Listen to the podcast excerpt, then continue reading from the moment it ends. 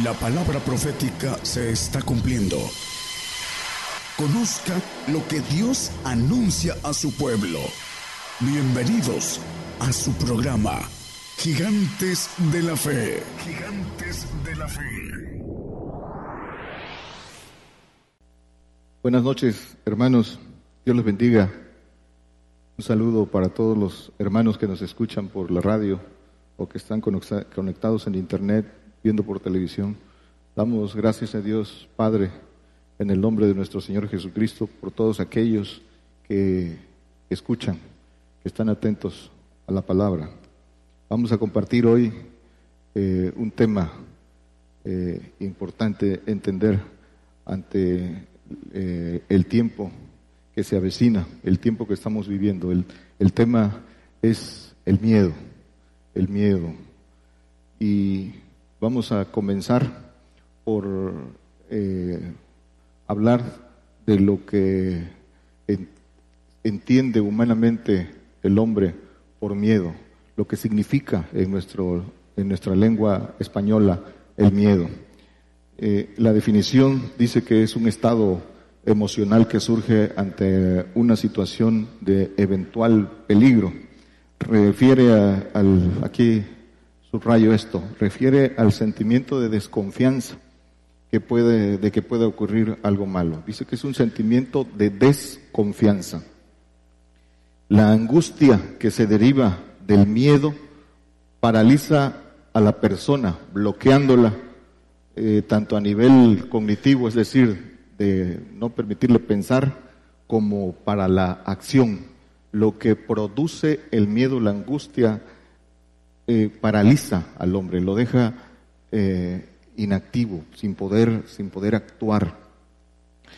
Conforme a las escrituras, que es la parte que nos, que nos importa, que es, que es el miedo, según las escrituras. El, vamos a hablar del origen del miedo, a qué le tiene miedo el hombre, el efecto del miedo, las consecuencias del miedo y cómo vencer el miedo. Tienen que quedar claras todas esas, eh, tienen que quedar respondidas esos, a esos cuestionamientos el tema. ¿Cuál es el origen o la causa del miedo? Sí, es, es una potestad de Satanás sobre el hombre por desobediencia. El diablo tiene en temor al hombre por su desobediencia.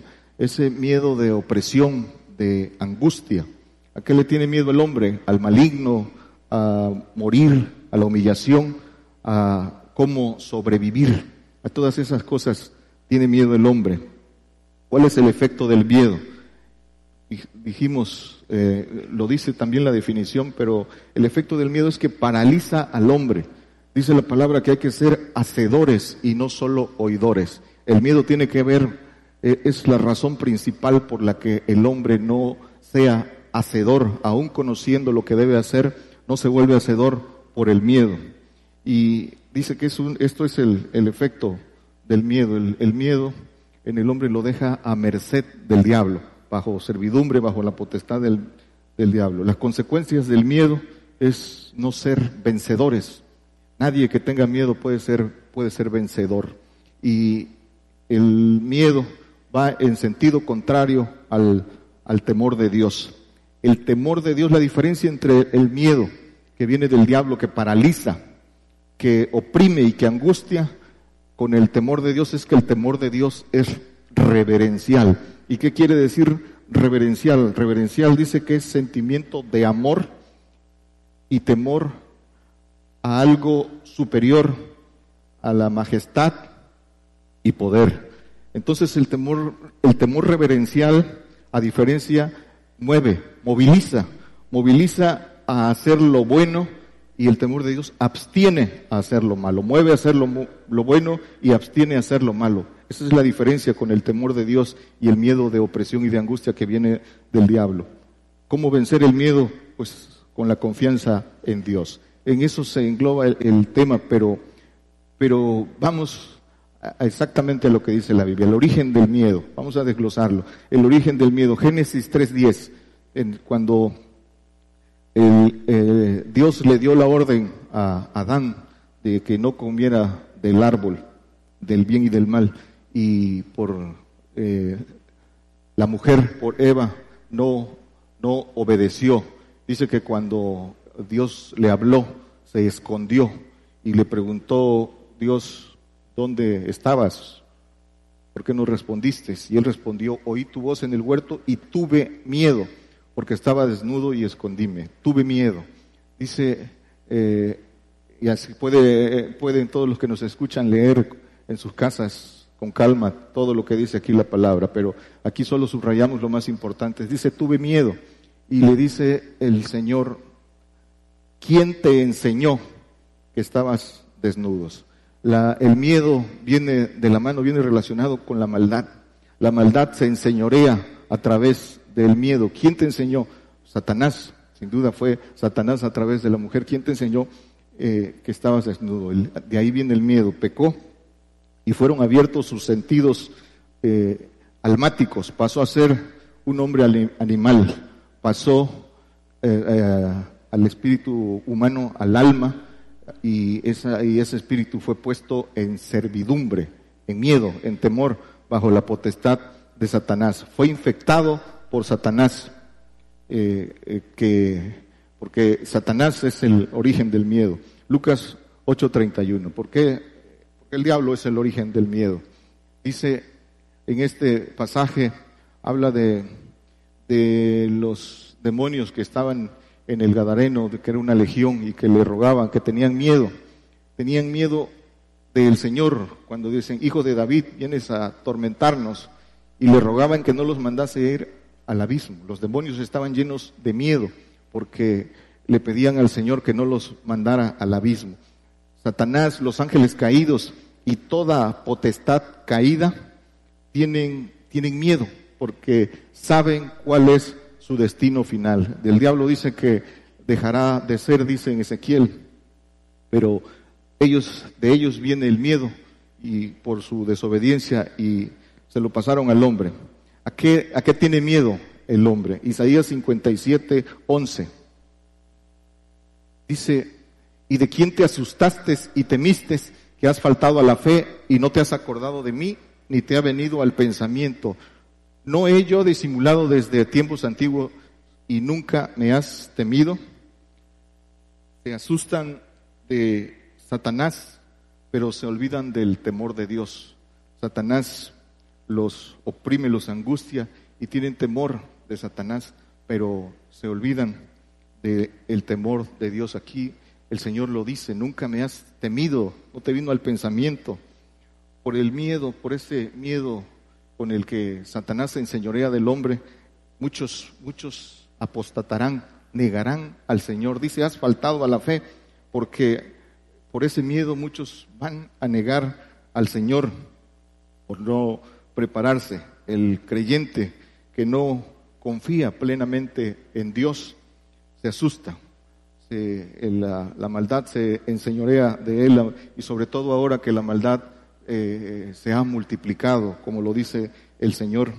El diablo mete ese miedo para que el hombre no obedezca los mandamientos de Dios y todo el que no logra librarse de eso es vencido por su miedo y por ignorancia. Juan 7:13 dice, mas ninguno hablaba abiertamente de él por el por miedo de los judíos el temor a no padecer. Aquí dice que, que, eh, viene hablando de quienes habían visto los milagros, creían, pero no hablaban de él porque eh, tenían miedo de ser perseguidos.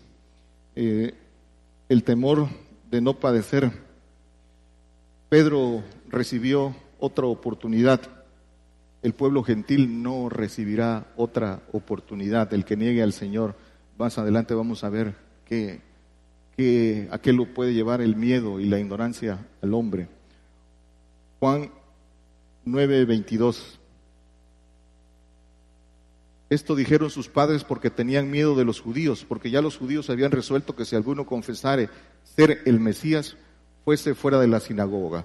aquí eh, en este pasaje el Señor le da vista a un ciego y ese ciego es llevado a los príncipes, de, los fariseos y llamaron a sus papás y les preguntaron eh, eh, sobre quién le había dado la vista, pero dice que ellos tenían miedo de los judíos, em, sabían que su hijo había nacido ciego, pero tenían miedo, miedo. Y a pesar de ver el, de recibir y de ver el milagro, no, no confesaban.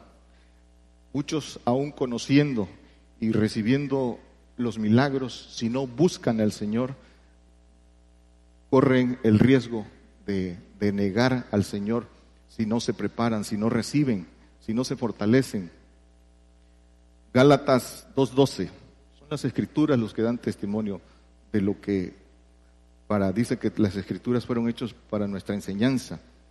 Dice Gálatas 2.12, porque antes que viniese aquí eh, el, ya hemos, vimos, el, hermano habló de este, de, este, este texto la semana pasada, pero, pero vamos a, a, mencionarlo porque es importante. Dice que antes que viniese uno de parte de Jacobo, Pedro comía con los gentiles, mas después que vinieron se retractaba y apartaba teniendo miedo de los que eran de la circuncisión. Y dice que no andaba derechamente y, y, el apóstol Pablo lo, lo reprendió. Dice que Pedro...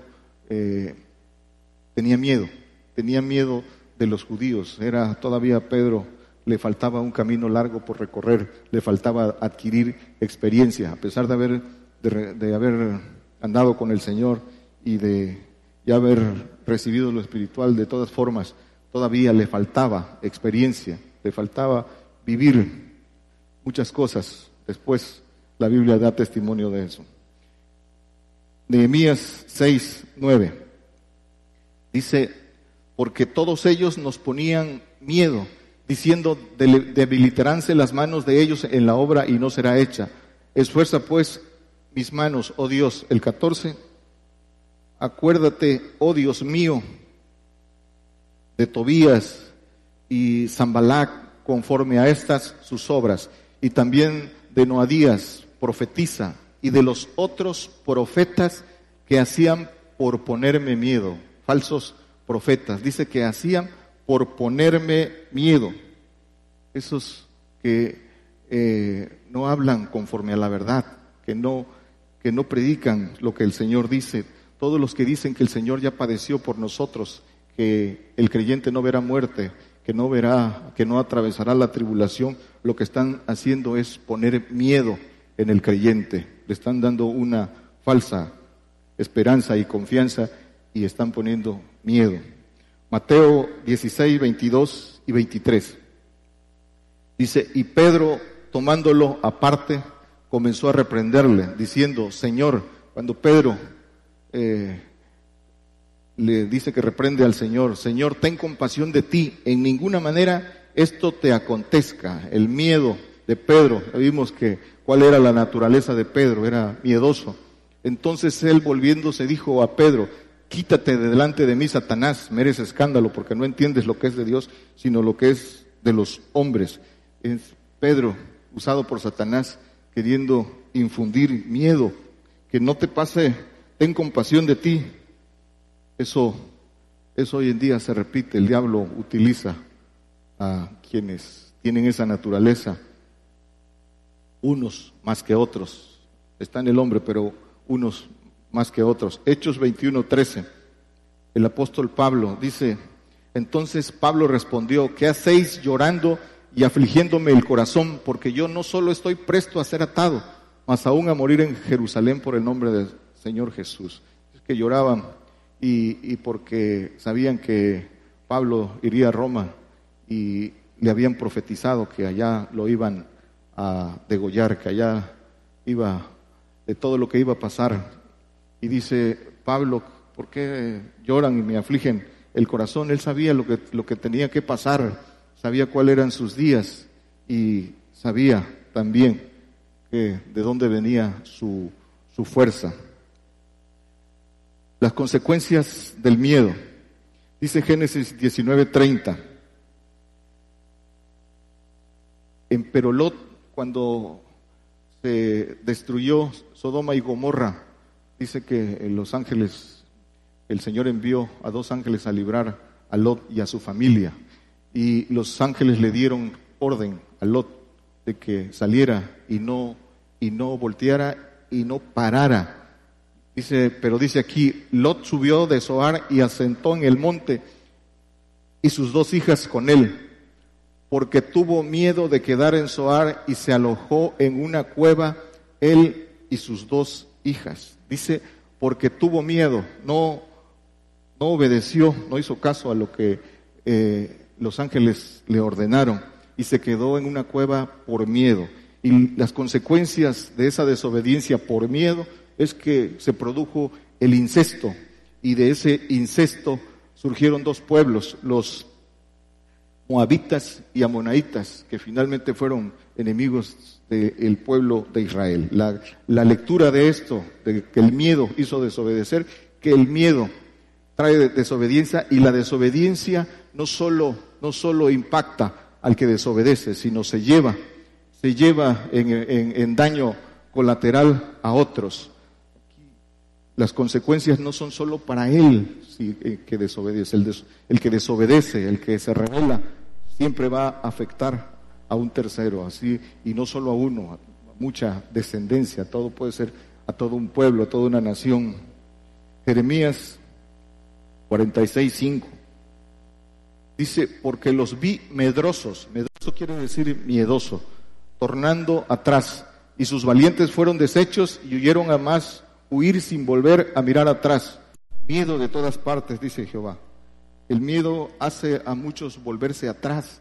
Ahí está en las escrituras, en Juan 6, 6, 60 y 66, dice que dijeron los que eran discípulos que seguían el Señor, dures esta palabra, ¿quién la puede oír? Y después dice que muchos se volvieron atrás y el Señor les dijo a sus doce discípulos, vosotros también queréis eh, irnos.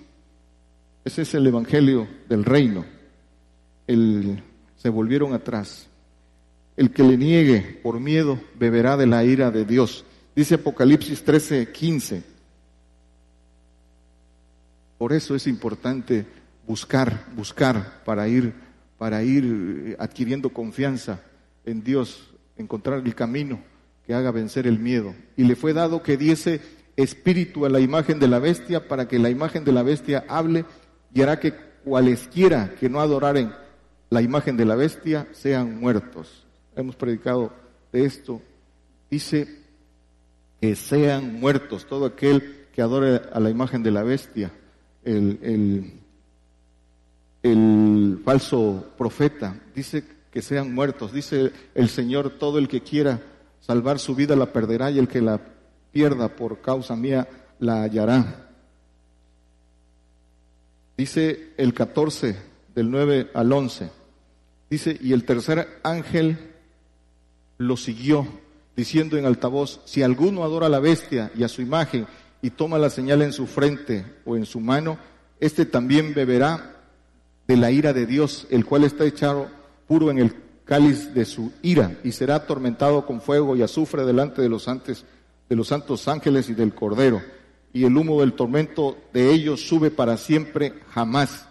Y los que adoran a la bestia y su imagen no tienen reposo día ni noche, ni cualquiera que tomare la señal de la bestia. Eso es un, eh, es un pecado imperdonable negar al Señor. Es, dice que eh, no tendrán reposo, el castigo será para siempre, el tormento será para siempre jamás. Nadie eh, tendrá excusa por, por miedo o por ignorancia no hay perdón, no hay perdón para este grave pecado de negar al Señor. El efecto del miedo, dijimos en la introducción que paraliza para no hacer, impide hacer. Mateo 14, 30 dice, hablando de cuando los discípulos iban en la barca y vieron caminar al Señor sobre las aguas, dice que Pedro vio al Señor y dijo, Señor, si eres tú, el Señor les dijo, no tengan miedo, soy yo. Y Pedro dijo, eh, si eres tú, haz que camine sobre las aguas. Y, le dijo, lo llamó, ven. Y Pedro caminó sobre las aguas hasta que tuvo miedo. Dice, más viendo el viento fuerte tuvo miedo y comenzándose a hundir, dio voces diciendo, Señor, sálvame. El miedo paraliza. Pedro acababa de ver al Señor caminar sobre las aguas y el Señor le dijo, no temáis, yo soy. Y caminó. Sin embargo, aún con todo eso, se llenó de miedo y se hundió. Y le dijo el Señor, ¿por qué temiste? Segunda de Reyes 6, 16. Hablando de los efectos del miedo. Y él le dijo, no hayas miedo, porque más son los que están con nosotros que los que están con ellos. El, el siervo de Eliseo, cuando iban a la batalla, tenía, estaba lleno de pánico porque eran multitud de, de, gente a caballo que venían en contra. Y Eliseo dice, oró, dice, abre los ojos a este para que vea que son más los que están con nosotros. Y el siervo dice que pudo ver que había multitud de caballos y carros de fuego, ángeles que estaban con, con ellos. Y, y entonces, entonces se puso valiente porque los que estaban con el profeta eran más. Mateo 25, 25. ¿Por qué paraliza el miedo? En esta parábola dice eh, eh, cuando el, el, el, Señor dice que eh, dio, que el, rey dio los talentos, hablando del que tuvo miedo, dice, y tuvo miedo, y fui y escondí tu talento en la tierra, hay aquí que tienes que es lo tuyo, y que dice que, que eres hombre recio, pero dice que por miedo no hizo, no hizo. El creyente que no busca más y no hace lo que el Señor pide. ¿Qué, ¿Qué, es lo que quiere el Señor de nosotros? Dice, misericordia quiero, dice el Señor. ¿Qué es lo que pide de nosotros? Dice que pide que, que el hombre se humille, se humille ante Él y que haga misericordia. Por eso, ¿qué es hacer misericordia? Dice Isaías 58, 6 en adelante, dice, este, este es el ayuno que yo quiero, sacar a los presos de la cárcel y dice, desatar los ligaduras de impiedades, hacer los haces de opresión, dejar irles a los quebrantados, etcétera. Pero ese es el hacer misericordia, que el hombre no hace por miedo, porque eso implica una entrega total, eso implica una conversión verdadera, eso implica eh, eh, seguir al Señor, tener, depositar toda la confianza en el Señor. Dice Isaías 8, 12 y 13. No digáis conjuración a todas las cosas a que este pueblo dice conjuración, ni temáis lo que temen, ni tengáis miedo. Dice, a Jehová de los ejércitos, a Él santificad, sea Él vuestro temor y sea Él vuestro miedo. No temas qué has de comer, qué has de vestir, porque estas cosas dice que estas cosas busca la gente. No temas al diablo, teme, dice, a Dios con temor reverencial. Lucas 12, 4 y 5 dice, mas os digo, amigos míos, no temáis a los que matan el cuerpo y después no tienen más que hacer, mas enseñaré a quién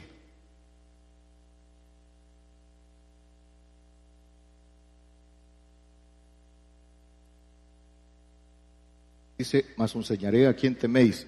Temed aquel que después de haber quitado la vida, tiene poder de echar en la ajena, así os digo, a este temer. Hay que temer, dice que al que puede echar en segunda muerte, que es el lago de fuego, hay que temer a Dios. Dice Salmos 118, 6, no temáis a los que matan el cuerpo, no hay otra cosa que puedan hacer, lo que nos espera es mayor. Dice Jehová está por mí, no temeré lo que me pueda hacer el hombre, no temeré lo que me pueda hacer el hombre. ¿Qué nos puede hacer el hombre o qué, qué es lo que está escrito que nos harán? Dice que el que nos mate, dice que creerá que hace un servicio a, Dios. Pero ¿qué viene? Viene azote, dice que nos encarcelarán, perseguirán, matarán, habrá entera consumación, pero todo esto dice que no es, será por un poco de tiempo. Todo esto no es comparable con la gloria venidera, con la gloria que nos espera, pero esto depende de la confianza total en Dios. La confianza en Dios El que no busca a Dios intensamente pone su confianza en el hombre. Jeremías 17:5 dice, así ha dicho Jehová, maldito el hombre que maldito el varón que confía en el hombre y pone carne por su brazo y su corazón se aparta de Jehová. dice el 7, bendito el varón que se fía en Jehová y cuya confianza es Jehová. O confían en el hombre o confían en el Señor.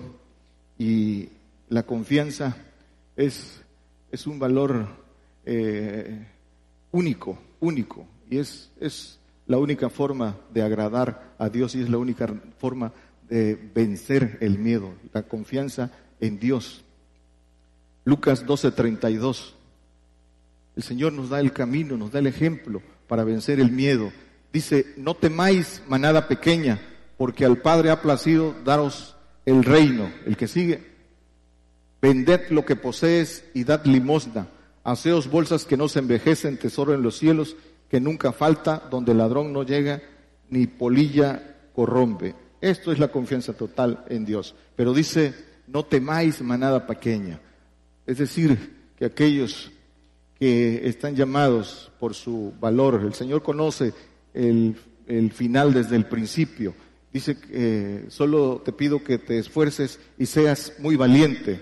¿Por qué? Porque el reino es de los valientes. Dice que el reino se hace fuerza y los valientes lo arrebatan. No es de los miedosos ni de los que temen, es de los valientes. Y es manada pequeña. Solo la manada pequeña es la que no teme, es la que logra vencer el miedo. Para vencer a Satanás hay que vencer el miedo y el miedo solo se vence con confianza en Dios. Apocalipsis 2.10 dice, no tengáis ningún temor de las cosas que has de padecer.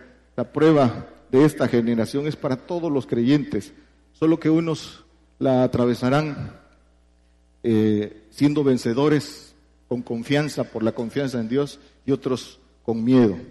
Pero la prueba viene para todos los creyentes. Primera de Pedro 3:14. Mas también si alguna cosa padecéis por hacer bien, sois bienaventurados. Por tanto, no temáis por el temor de ellos, ni, ni seáis turbados. Dice que por hacer bien sois bienaventurados, pero no temáis por el temor de ellos. Para hacer bien hay que vencer el miedo. Para Hacer bien, ¿qué es hacer bien? Hacer bien es hacer misericordia. Todo lo, todo lo bueno viene de Dios. Y el mayor bien es enseñar, enseñar el camino al reino, el camino de eh, ser hijos de Dios. Y para enseñar ese camino hay que eh, consagrarse al Señor. Dice que no hay mayor amor que el que pone su vida por el hermano o por, por un amigo, el que pone su vida en vida el que se consagra y se entrega para ser canal de bendición a otros. Eso es hacer bien, pero para poder hacer bien se necesita no tener miedo. Nadie en que tenga miedo puede hacerle bien a alguien, porque eh, en los momentos, en, lo natural, en los momentos, hay momentos claves que solo el valor te puede hacer salvarle la vida a alguien. Si en ese momento te domina el miedo, te vence el miedo, no eres capaz de salvar a nadie. Primero de Juan 4, 18. Para vencer el miedo. En amor no hay temor, mas el perfecto amor echa fuera el temor porque el temor tiene pena de donde el que teme no está perfecto en el amor. El perfecto amor quita el miedo, quita el temor, pero este perfecto amor viene del Padre.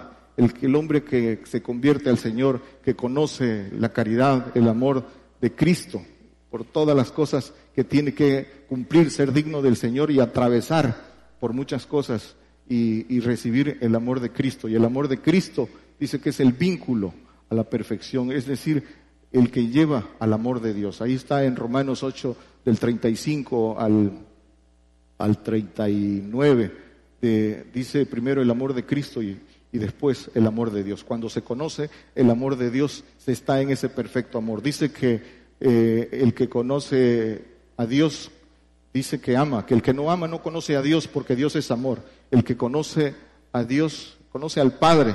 Dice que eh, conoce el amor, porque Dios es amor. Entonces, el perfecto amor echa fuera el temor. Y el perfecto amor que echa fuera el temor, que es el Padre, es el que vence al maligno.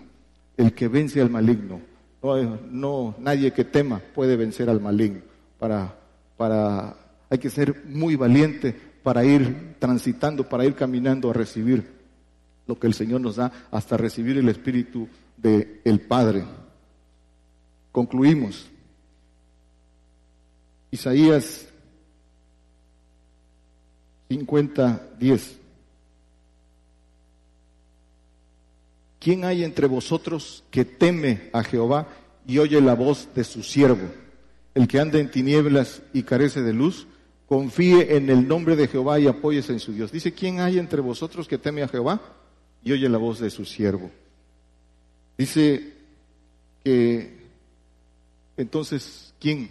¿Quién oye la voz de su siervo? El que teme a Jehová, ese oye la voz de su enviado. Dice eh, las escrituras el apóstol Pablo, dice que sin la ley, sin la ley, dice que la justicia de Dios es testificada por la ley y por los profetas, por los enviados del Señor. ¿Quién, quién oye al enviado? ¿Quién oye lo que el Señor dice a través de su enviado? Dice que el que teme a Dios, ese oye y todo el que no oye eh, dará cuentas, se enfrentará a su miedo que no lo dejará vencer, perderá su gloria. Salmos 27 del 1 al 4. Dice, Jehová es mi luz y mi salvación. ¿De quién temeré? Jehová es la fortaleza de mi vida. ¿De quién he de atemorizarme? ¿Qué, podemos temer? Cuando se llegaron contra mí los malignos, mis angustiadores y mis enemigos, ¿quiénes son? El, enemigo, Satanás, y su eh, séquito de ángeles caídos y los eh, vasos de ira que son, sirven a Satanás. Para comer mis carnes ellos tropezaron y cayeron aunque se asiente campo contra mí, no temerá mi corazón, aunque contra mí se levante guerra. Yo en esto confío. Una cosa he demandado a Jehová, esta buscaré, esta buscaré, la búsqueda, ¿qué cosa buscaré? Y eso es para todos, todos los que nos escuchan, esto está al alcance, pero hay que buscarlo. Dice que esté yo en la casa de Jehová todos los días de mi vida, la inmortalidad, para contemplar la hermosura de Jehová y para inquirir en su templo. Dice una cosa he demandado, esta buscaré. La búsqueda. Dice Isaías 26, 9. Con mi alma te he deseado en la noche y en, y en tanto que me durare el espíritu en medio de mí, madrugaré a buscarte porque luego que hay juicios tuyos en la tierra, los moradores del mundo aprenden justicia. Dice, madrugaré a buscarte mientras el Espíritu esté en medio de mí. La búsqueda, la búsqueda. Salmos 34, 4. Busqué a Jehová y él me oyó y libróme de todos mis temores. Busqué a Jehová y él me oyó. Dice que hay que buscar al Padre mientras sea el tiempo de poder hallarle. en la búsqueda está el poder vencer el miedo. El miedo es el principal instrumento del diablo para paralizar al hombre, para no para que no obedezca. Y el miedo está lo pone en su en su corazón, pero el Señor nos enseña el camino. El hombre tiene que ser muy valiente para poder tomar decisiones correctas y ver que no hay nada, no hay nada que no pueda vencer, que, la aflicción, el dolor físico está en la carne, pero solo será por un momento, por un pequeño momento, pero que lo que nos espera cruzando el umbral es más grande y vale la pena por cualquier temor. Al diablo se le vence no teniéndole miedo. Y la forma de no tenerle miedo al diablo es poniendo la confianza en Dios. No temas, dice manada pequeña, vended lo que poseéis y tendrás tesoro en los cielos. Eso es, eso es lo que está al alcance de todos, pero el hombre necesita esforzarse y ser muy valiente. Solo te pido que te esfuerces y seas muy valiente. Dios les bendiga. Por el día de hoy hemos conocido más de la palabra profética más permanente que alumbra como una antorcha en un lugar oscuro hasta que el día esclarezca y el lucero de la mañana salga en vuestros corazones. Esta ha sido una producción especial de Gigantes de la Fe.